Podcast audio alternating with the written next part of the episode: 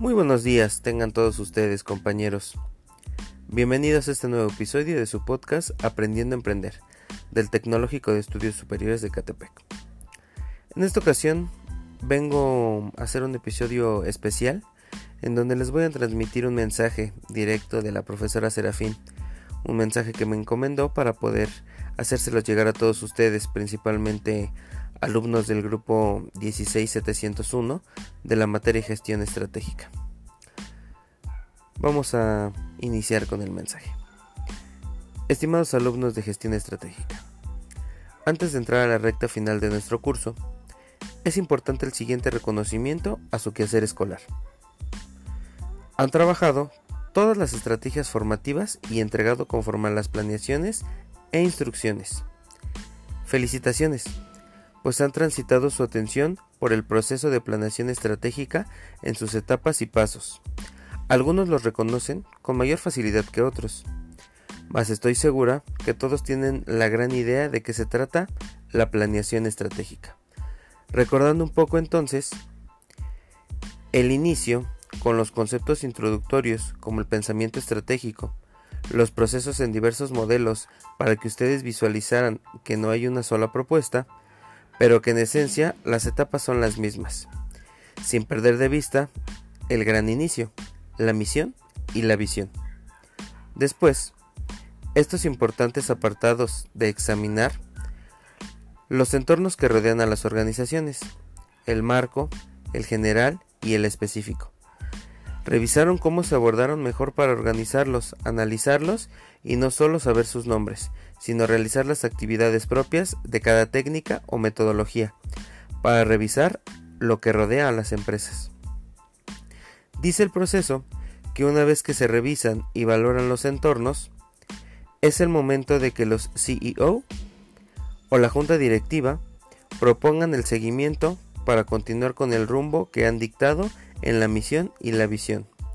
De ahí, la importancia de los objetivos estratégicos, pues son las pautas puntuales, medibles, trascendentales para mantenerse en la competencia y como estos, a través de las diferentes estrategias, permiten lograr las metas que se han propuesto cualquier organización. Es el momento de estudiar entonces las características de un objetivo estratégico y las diferentes estrategias para su consecución. Recuerden que planear hoy es lo que queremos realizar en el futuro. Es una labor no solo importante, sino crucial en cualquier ámbito que se aplique la planeación estratégica. No es una determinación simple de algo que queremos lograr, sino es la configuración total de lo que se hará para alcanzar nuestros propósitos.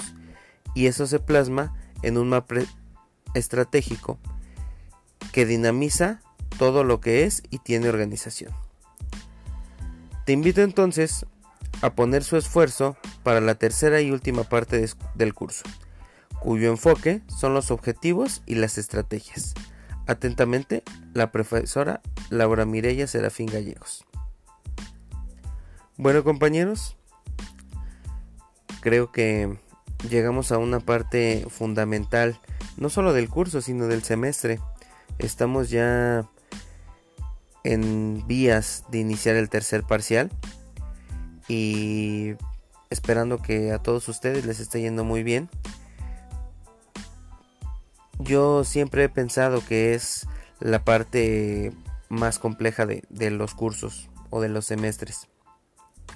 Es una parte donde estamos cerrando el semestre, tenemos ya esas ansias quizá de pasar al siguiente nivel, pero pues antes de pasar al siguiente nivel tenemos que dejar bien concluido este.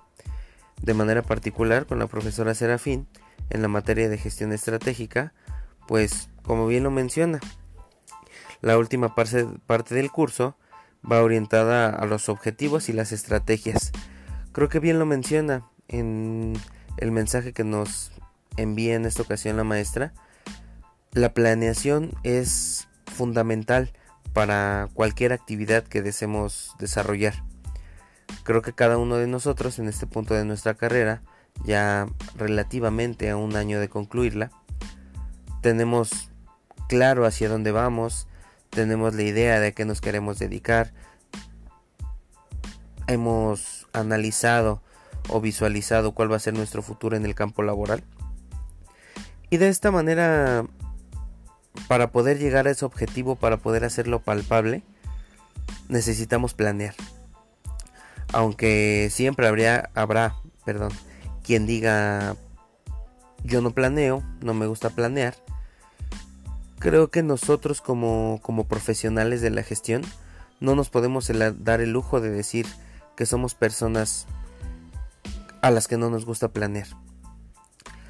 Planear para un profesional es una parte fundamental, como lo dice la profesora. El planear es el tener la idea de hacia dónde nos dirigimos y a qué escenarios nos podemos enfrentar en ese camino para tener las armas con las que luchar esas batallas que vamos a enfrentar en ese camino para poder llegar a, un objetivo particular. En este caso, pues vamos a utilizar la gestión estratégica para hacer planeaciones y buscar objetivos dentro del ámbito empresarial.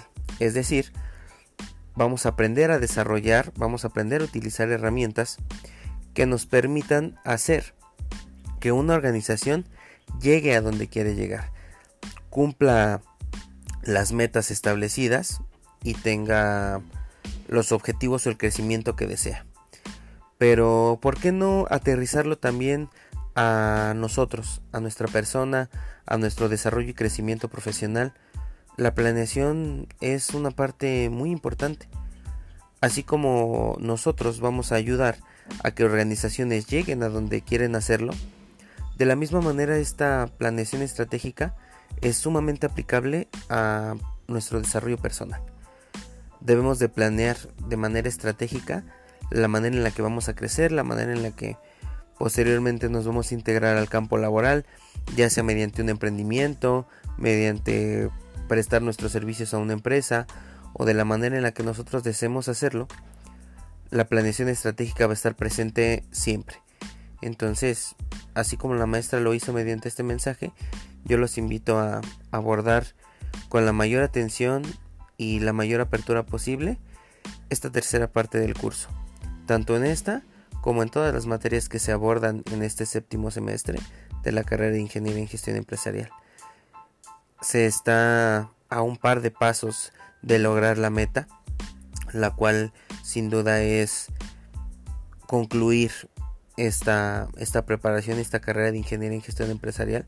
Por lo tanto, debemos de ser completamente libros abiertos y estar dispuestos a aprender y a tener nuevos conocimientos que posteriormente se van a convertir en herramientas que nos permitan desempeñarnos como profesionales capacitados dentro del ámbito que, que nosotros deseemos hacerlo. Esto sería todo de mi parte.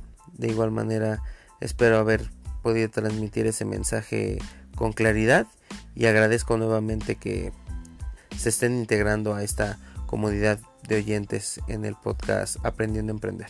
Muchas gracias compañeros, que tengan excelente día.